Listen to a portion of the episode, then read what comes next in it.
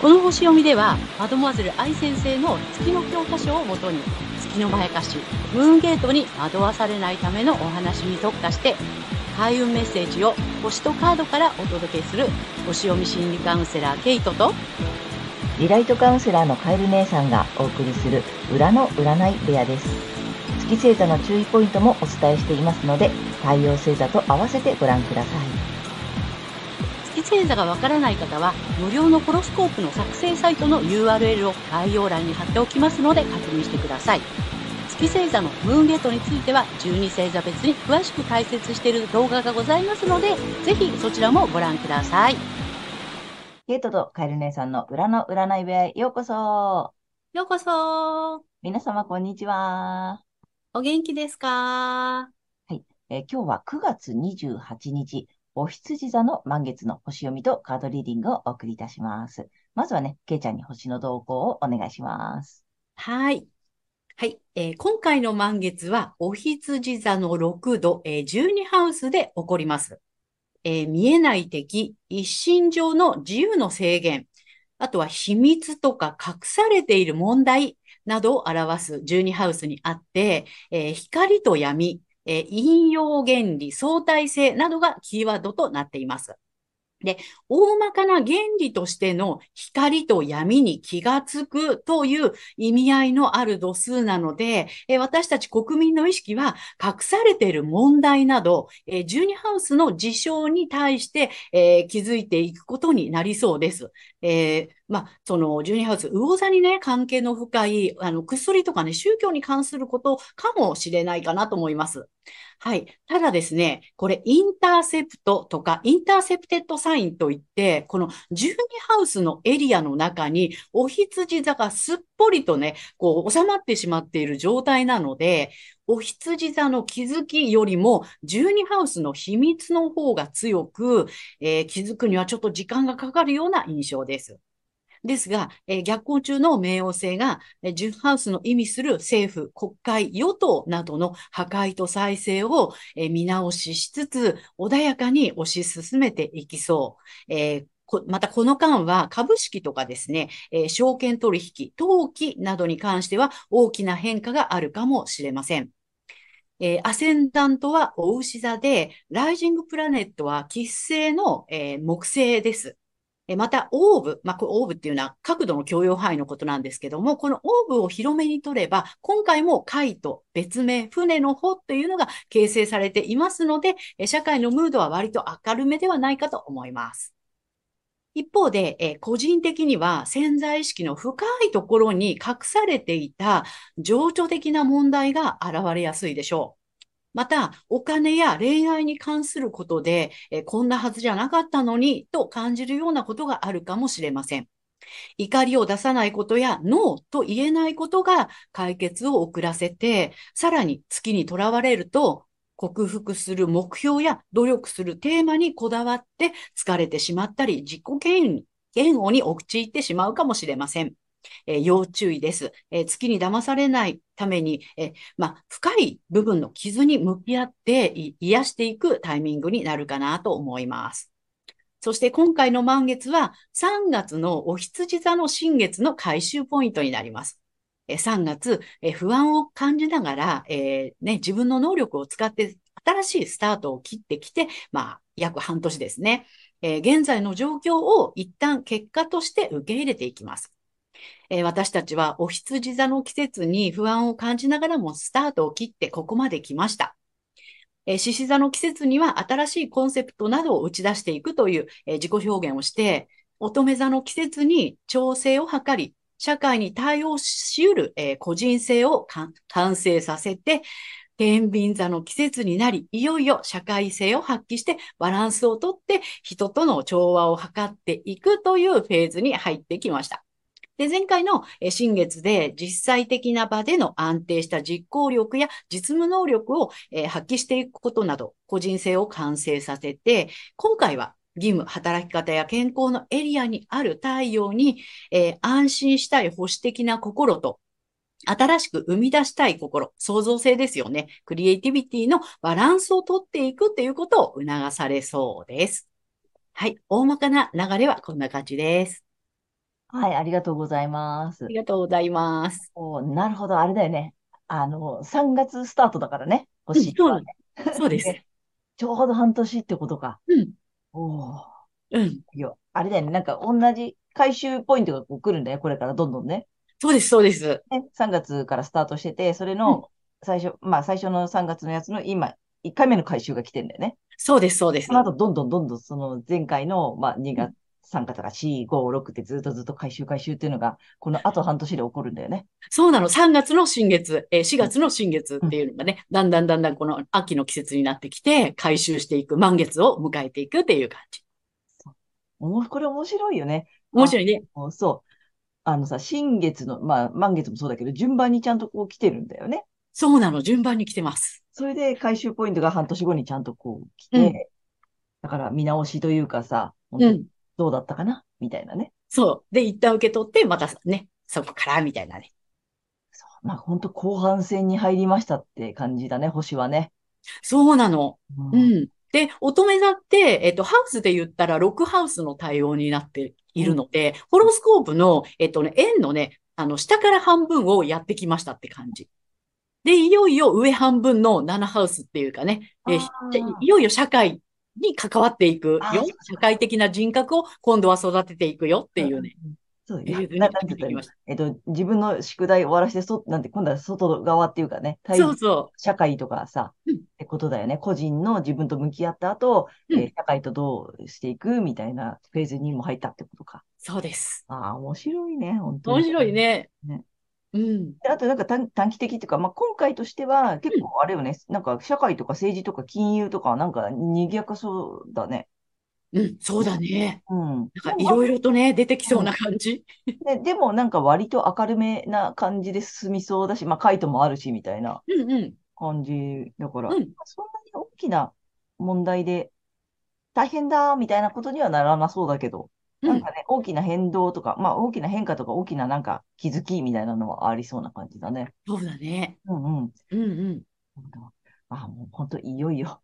星。読み的には、えーなんだ、なんつうの、1年の家で、うちでさ、6月ぐらいになったら、まあ、もういよいよ、あと半分ですとかいうのが、うん。ここで来てるって感じだよね。そうです、そうです。星読み的には、えー後半戦に入りましたよ。そうですね。下半期がね、みたいな。あそうだね、下半期に入りました。ということで、じゃあ、各星座の下半期を見ていきたいと思います。はーい。はい。はい。では、今回の満月がお羊座さんにとって、えどんな満月なのかということでお伝えしていきたいと思います。お羊座さんが安心したい保守的な心と新しく生み出したい心、創造性、クリエイティビティのバランスをとっていくことを促されるエリアは、対人関係、パートナーシップ、結婚などの、えーをキーワードとする対人関係の領域になります。思い立ったら即行動とどちらかというとあまり保守的ではない面があるお羊座さんですが、えご自身の安心とのバランスをえ取っていってください。えポイントはね、仕事上でのチームワークを意識すると良いでしょう。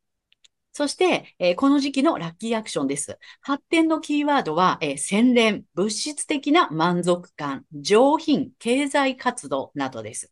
えーこれはですね、獅子座新月のメッセージと同じになります。えー才能や収入などのえー所有のエリアでビジネス展開やお金、財産がピークに達するように可能性を活用すること。自分にはその力があると自覚するということをもう一度ぜひ見直してみてください。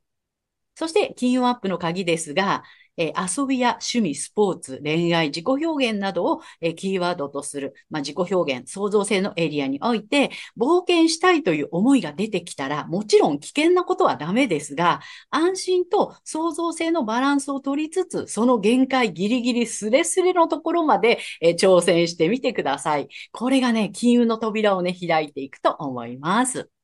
はい。ここまでが太陽お羊座さんへのメッセージとなります。はい。ここからは月お羊座さんへの注意ポイントになります。